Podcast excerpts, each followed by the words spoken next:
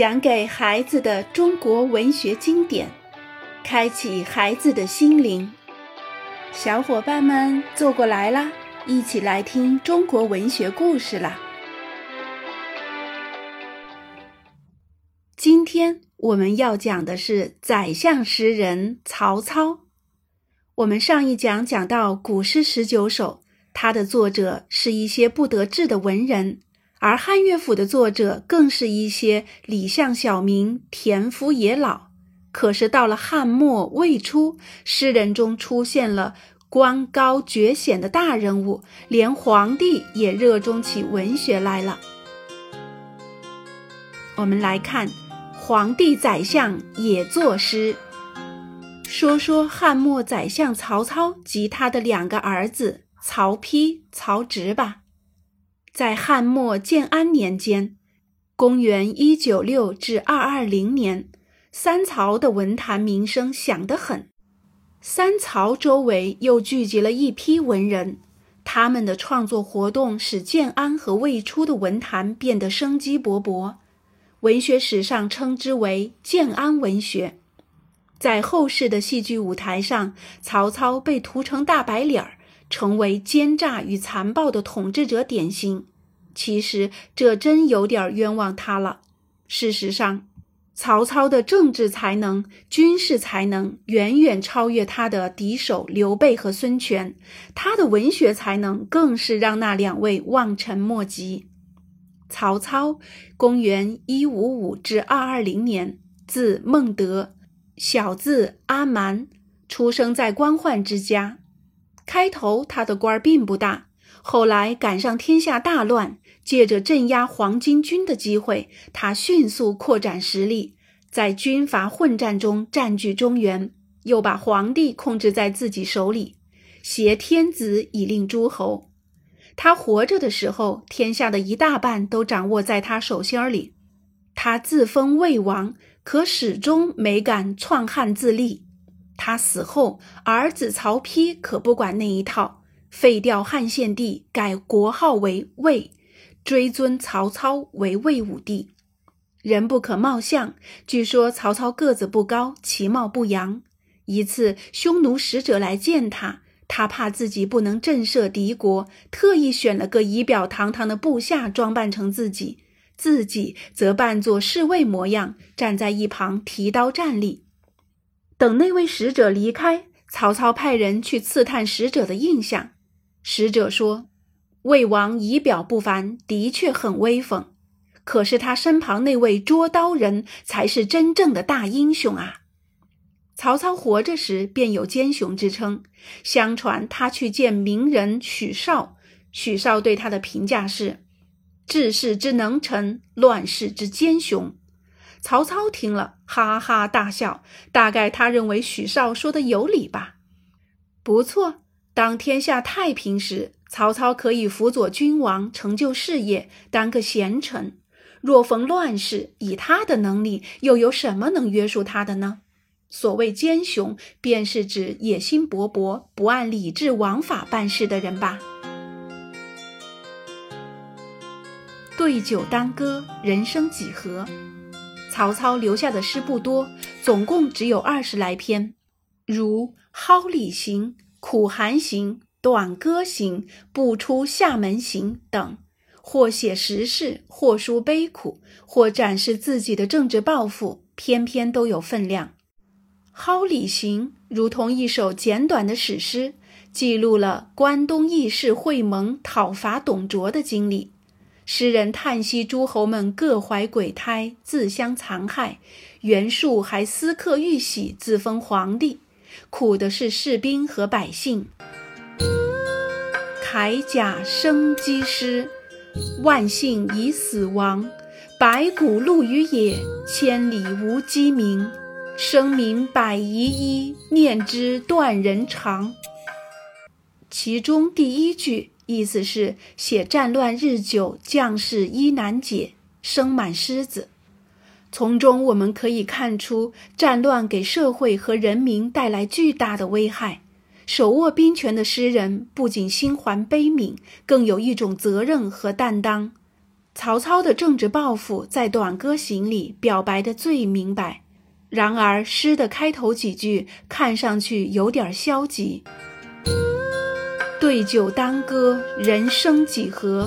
譬如朝露，去日苦多。慨当以慷，忧思难忘。何以解忧？唯有杜康。这首诗里“譬如”二句的意思是：人生太短，如早上的露水；过去的日子苦于太多。慨当以慷，则是慷慨的意思。最后一句里的杜康，相传是最早造酒的人，这里是指代酒。不过曹操不是借酒浇愁麻痹自己，他接下来说。青青子衿，悠悠我心。当为君故，沉吟至今。意思是，即便在醉中，诗人也在惦念着如何延揽贤才。这里借《诗经》中的句子，表达自己思慕贤人的心情。以下诗中又描绘鼓瑟吹笙迎接嘉宾，以及跟老朋友气阔谈烟的场面。这是指的久别重逢、交谈欢宴。诗的最后说：“月明星稀，乌鹊南飞。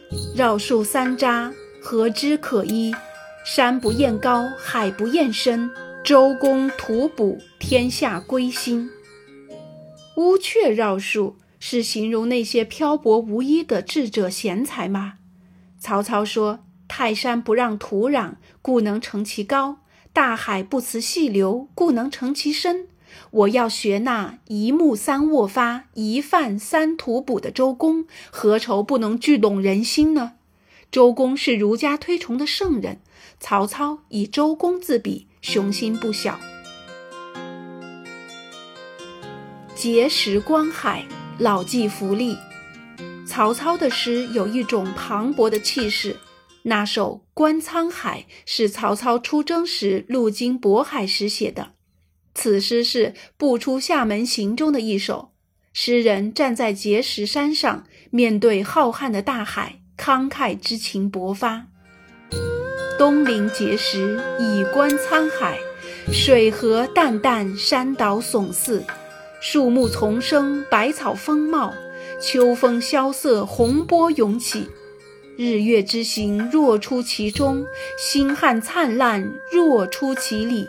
幸甚至哉，歌以咏志。在曹操之前，还没有专门写景的诗，更没有谁把诗写得这样气势宏大。你看，大海上水波摇荡，海岛高耸，草木茂盛。一阵秋风吹来，海中涌起巨浪。运行的日月，璀璨的星河，仿佛都包容在这海天之中，场面是何等的宏伟！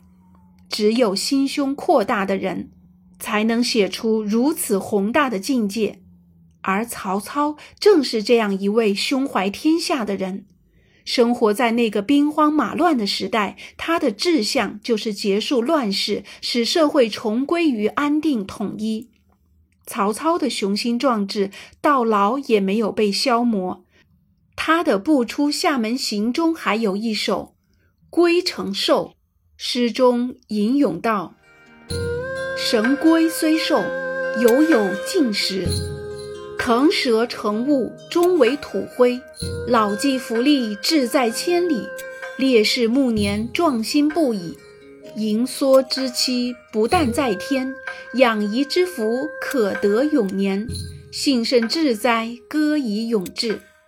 诗的前四句说，龟和蛇虽然寿命长，但终有死去的一天。寿命不过百年的人，是不是更应及时行乐呢？曹操可没有重复这些老调，他要在有限的暮年建功立业，他的志向还大着呢。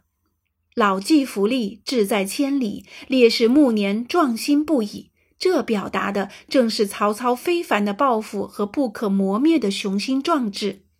这就是曹操的诗，苍凉悲壮，气度不凡，的确跟一般文人的作品不同。